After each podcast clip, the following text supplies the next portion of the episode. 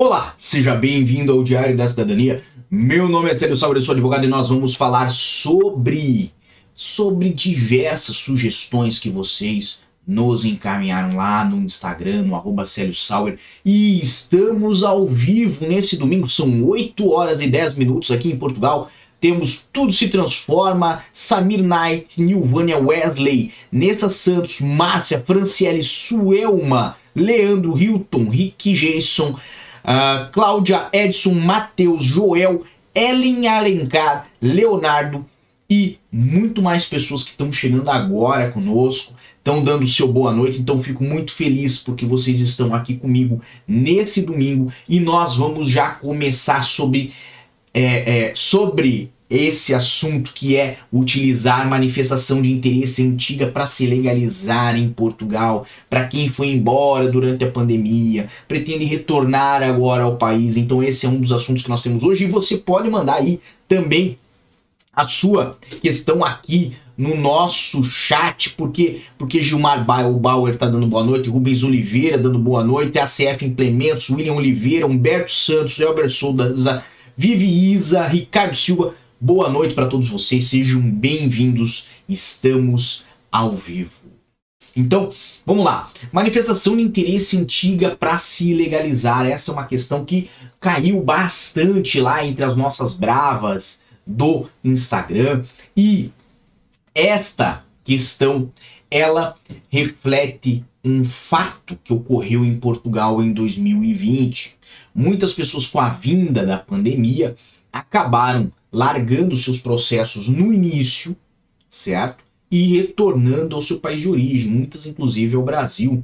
E é muito comum que essas pessoas, agora que as coisas se normalizaram, agora que as coisas se estabilizaram, querem retornar a Portugal e lembram que tinham lá uma manifestação de interesse que já tinha sido dada entrada. Então elas ficam naquela dúvida: pá, para que, que eu vou fazer, às vezes, um outro processo se eu já tenho um processo que está lá, ativo e que pode estar tá chegando, inclusive, perto da data de ser chamado para ir ao CEF? Então, por que, que eu não reutilizo aquele processo que eu já iniciei? E a resposta é um pouquinho mais complexa do que apenas essa observação óbvia. Vamos lá. Se você se ausentou por muito tempo de Portugal, aquele processo pode não ser mais válido por uma única razão. Porque um dos requisitos para você ter residência em Portugal, para você ter um título de residência junto ao CEF, é ter permanência em território nacional. Não é incomum casos de pessoas que saíram em 2020, retornaram agora no período pós-pandêmico e tentaram, no comparecimento ao CEF, executar o procedimento da autorização de residência do artigo 88 ou do artigo 89. E lá, no ato ou posteriormente, são notificados a apresentar comprovativo de permanência em território nacional, uma vez que o CEF tem acesso ao cadastro do sistema Schengen e sabe que aquela pessoa esteve ausente de Portugal por um longo período, talvez de um ano, talvez de dois anos, talvez até maior. Então, se a pessoa não tem o comprovativo de permanência em território nacional, ou seja, não junta provas de que esteve aqui em Portugal naqueles anos de que transitou a manifestação de interesse, a pessoa muito provavelmente vai ter o processo indeferido. Ou seja, o que, que eu quero dizer com isso? Você que está aí no Brasil nesse momento, já teve aqui em Portugal, teve que abandonar o seu processo, retornou ao Brasil, está vivendo aí no Brasil, está vivendo aí em Angola, certo? E agora pretende retornar a Portugal, faça um visto, mesmo que seja um visto para procura de trabalho, mesmo que seja um visto como estudante, mesmo que seja um visto como empresário, mesmo que seja um visto como aposentado, não importa, faça um visto antes de vir para Portugal. Por quê? Porque é capaz de você não conseguir utilizar aquele processo que tinha e ainda mais, se tomar um indeferimento do CEF, pode não conseguir mais fazer uma manifestação de interesse. Então, presta bastante atenção no que eu estou dizendo, tá? Evite colocar a calça pela cabeça. Se você se ausentou tempo demais de Portugal, a sua manifestação de interesse antiga pode não servir mais para lhe legalizar, tá bom? Ah, mas eu saí de Portugal por 15 dias aqui por uma razão essencial. Eu tive um problema de falecimento na família, eu tive um problema judicial. Aí o seu prazo fora de Portugal foi muito curto. Isso muito provavelmente não vai prejudicar o seu processo. Eu falo de prazos longos, eu falo de prazos de um ano, dois anos, três anos. Tá bom? Vamos lá. Quem que tá aqui conosco? Williams Oliveira Fernandes falou: boa noite, sou angolano, então seja bem-vindo, William. Fico muito feliz que você está aqui. E vou lhe dizer, William, uma hora eu vou para Angola, que eu quero muito conhecer Angola, tá? Não fui ainda, não tive essa oportunidade. Eduardo Portela falou: boa tarde, doutor Célio, sou de Itajaí, Santa Catarina. Seja bem-vindo, Eduardo. Eu, por muitos anos, estudei em Itajaí e também dei aula em Itajaí. Então, fico muito feliz Lembro muito dessa terra, é uma terra muito boa. Vamos lá. Ailton Almeida, Linda Mendonça, Nicole Barbieri, todos dando boa noite. Aqui temos ACF Implementos. Tive que retornar por causa da pandemia, havia uma marcação.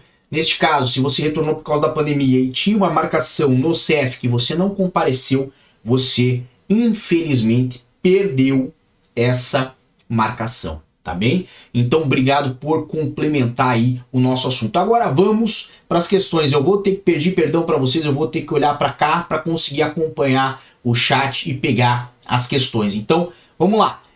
Uh, posso fazer residência por namoro em Portugal ou poderia fazer como união estável neste caso para finalidade de ter autorização de residência? Bem, vamos lá, são duas questões, mas vale a pena desmembrar isso aqui. Primeiro, namoro não dá direito à autorização de residência em Portugal. Namoro não é considerado uh, válido para efeitos de reagrupamento familiar, tá bom? Então, se você tem um namoro, não serve para essa finalidade. Você pode aproveitar o namoro para conhecer a pessoa, ver se vocês vão ficar juntos mas justamente porque é esse momento onde você está conhecendo a pessoa com quem você convive, é que a relação não ficou séria o suficiente para que o CEF possa lhe beneficiar com um título de residência, tá bom? Agora, vamos mais adiante. Posso fazer união estável para o efeito da residência? Nesse caso, aí que tá. A união estável em Portugal, ela é chamada de união de fato. E a união de fato só é válida em Portugal após dois anos de documentação comprovada de que ela existe. Ou seja, vamos supor que você fez um registro lá atrás, em 2020, de que vocês estavam juntos e tinham uma união. E hoje vai ao CEF em 2022 com aquele comprovativo que era de 2020, de 2019, de 2018. Isso é válido. Agora, se você hoje, em 2020, mesmo que já está dois, três, quatro anos com aquela pessoa, mas nunca documentou isso, ok? Agora em 2020 viu que precisaria documentar isso. Aliás, falei 2020, mas não é 2022. Agora em 2022 você viu que precisaria documentar isso para apresentar ao CEF, o CEF não vai lhe beneficiar, ok? Por quê? Porque você não tem dois anos de documentação. Você não tem dois anos de prova idônea dessa situação. Você tem uma prova que foi feita agora, que pode ser até considerada uma prova conveniente, né? Mesmo que você declare que vocês estão há dois, três, quatro anos juntos, a declaração ocorreu só nesse momento que você efetivamente precisa. E neste caso, aí também não conseguiria beneficiar-se do reagrupamento familiar através da união estável. Mas valeu muito a questão, veio a enriquecer muito o canal. Posso pedir o visto de procura de trabalho antes de fazer passaporte e comprar as passagens? Vocês hoje estão querendo me mandar, né, perguntas duplas, né? Pegaram o sistema aí, vão mandar duas perguntas numa só. Mas vou deixar essa passar também. Primeiro, você não tem como fazer nenhum tipo de processo de visto antes de ter o passaporte. O passaporte é essencial para qualquer tipo de processo de visto é um dos documentos obrigatórios, vai estar preenchido nos vários formulários, declarações, requerimentos e uh, uh, documentos que estão relacionados ao processo de visto, então não tem nem como começar o processo enquanto você não tiver o passaporte. Já sobre a compra de passagens, o consulado, o governo português, o MNE não aconselham que você faça aquisição de passagem aérea antes de ter o visto aprovado. O máximo que você vai precisar fazer, por exemplo, no visto de procura de trabalho, é apresentar uma reserva de passagem aérea. E neste caso, neste caso, você não precisa fazer a aquisição, tá bom? Mas muito obrigado aí pela sua questão. Para o ano que vem, para o visto de trabalho, o salário considerado será de 705 ou de 760 euros. Basicamente, o salário a ser considerado para o ano que vem é de 760 euros. Por quê? Porque já foi aprovada a alteração do salário mínimo em Portugal. Então, a partir do dia 1 de janeiro, toda a questão relacionada a visto, toda a questão relacionada a título de residência, toda a questão relacionada a reagrupamento familiar vai ter que estar de acordo com o salário mínimo vigente, que em 2023 será de 760 euros. Pega aí o papel e a caneta, porque eu vou botar o cálculo em dia. Então, hoje, para um processo de visto a 705, você tem que apresentar 8.460 euros. No ano de 2023, ou seja, no próximo mês, já em janeiro, o valor vai subir. Você vai ter que apresentar uma poupança de 9.120 euros. Ah, mas eu vou fazer o processo de visto para procura de trabalho. Neste caso, Hoje você apresenta 2.115 euros. No ano que vem, 2023, a partir de janeiro, 2.280 é o que você tem que apresentar de poupanças ao consulado, tá bem? Então, acredito que isso aí ficou bem respondido e agradeço muito a sua questão. Recebemos aí Posso mudar de trabalho antes de pegar a primeira autorização de residência se eu for com visto D1? Bem, vamos lá. O ideal é que não faça. O ideal é que você se mantenha dentro daquilo que foi contratado e com o contrato que apresentou para o processo de visto. Por quê? Primeiro ponto, trocar o certo pelo duvidoso não é vantajoso, não é interessante.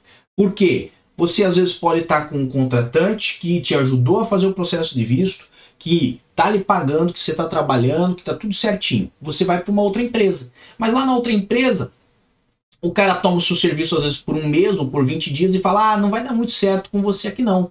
Então, assim, ó, muito obrigado, mas eu não vou ficar mais com você. Lhe dá a conta e você acaba sendo prejudicado. Por quê? Porque, obviamente, não vai ter o contrato de trabalho para apresentar quando for ao CERF. Tá? Além disso, ponto 2. Uma linha contínua de raciocínio e também de documentação. Se você apresentou o visto por uma empresa e depois aparece no CEF com outra, pode gerar questionamentos no CEF no sentido de por que que mudou. Então, particularmente, evite arranjar problema para a cabeça. Vá sempre de forma mais cautelosa, certo? Tratar das suas questões com o CEF. Então evite de fazer movimentos que podem gerar questionamentos e que podem gerar é, notificações, exigências e até, inclusive, né, uh, uh, o indeferimento do seu processo, tá bom? Então eu evitaria isso, eu iria pela cautela, tá bom? Depois que você tiver o título de residência, você pode trabalhar para quem você quiser. Então fica aí a minha dica, fica aí a minha visão. Vamos lá. Se precisar utilizar saúde em Portugal, o PB4 precisa estar apostilado ou atendem sim estar apostilado? Excelente questão. Basicamente o PB4 ele vem de um acordo entre o Brasil e Portugal e este acordo ele entende que as pessoas que têm o PB4 têm direito ao atendimento público aqui em Portugal nas mesmas condições de um cidadão português. Perfeito? Ok. Agora esse acordo ele visa justamente isso, visa permitir você que vem a Portugal ter acesso a atendimento público de saúde sem uh, uh, ter que pagar a mesma coisa que uma outra pessoa, um outro estrangeiro, certo? Você paga nas mesmas condições de um português. E o PB4 é emitido unicamente para isso. Então o PB4 é um documento que ele já é emitido com validade internacional e para se apresentar em Portugal. O que faz com que ele não necessite ter apostilamento de AIA para ser reconhecido aqui em Portugal como válido e, obviamente, para que você tenha direito ao atendimento. Eu espero ter conseguido aí responder a sua pergunta, tá bem? Vamos lá. Qualquer seguro viagem serve para o visto? Uh, basicamente, não, tá?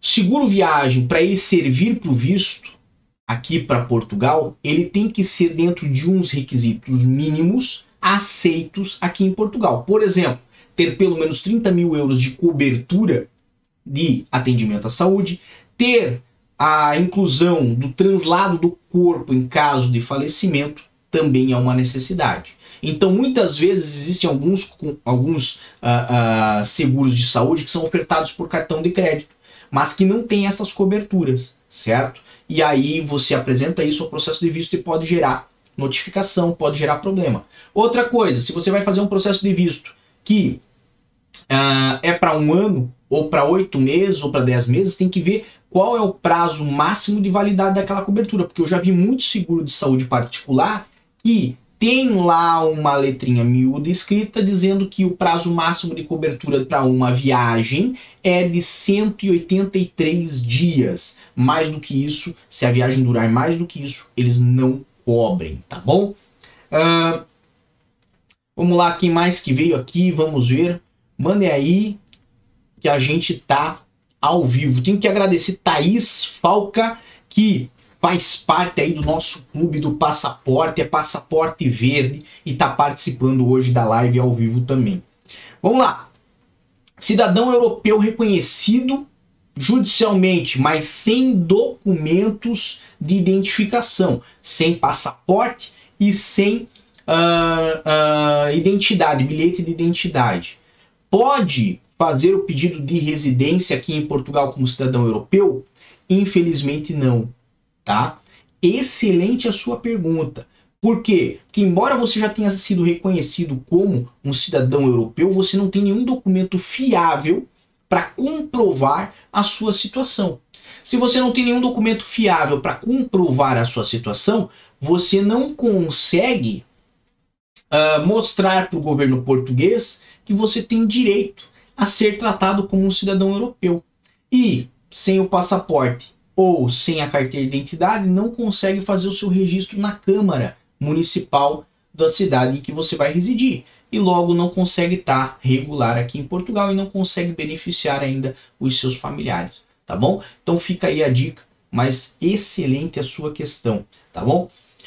Vamos lá, quem mais que está aqui conosco? Temos Tiago Silva, Tony Rodrigues, Tiago Torres, Martins Rocha, uh, Eber Souza, Uh, Eber Souza que comenta aqui, o meu visto está em análise desde o dia 29 do 11, então desejo muita sorte aí para o seu processo de visto, Eber. E, né, se o processo sair aí, manda para nós a informação, traz aqui para o canal que a gente vai compartilhar com quem faz parte aí da nossa rede.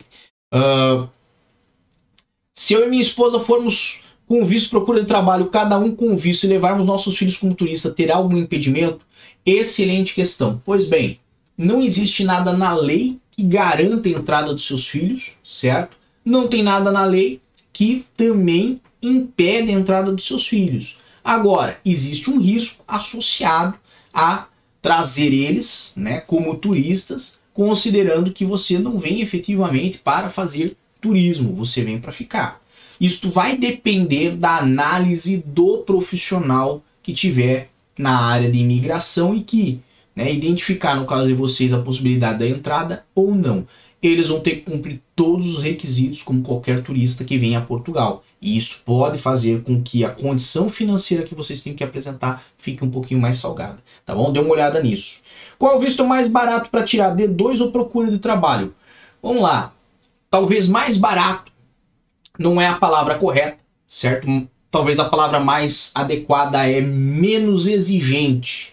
E se nós formos considerar em nível de exigência, o visto para procura de trabalho, ele é mais leve em termos de exigência do que o visto D2. O visto D2 vai exigir que você tenha aí já valores financeiros no total de igual a 12 salários mínimos uh, portugueses, enquanto visto para procura de trabalho seriam apenas três em poupanças para mostrar. Se nós formos falar ainda que o visto D2 tem que apresentar plano de negócios, abertura de empresa e outros fatores, né?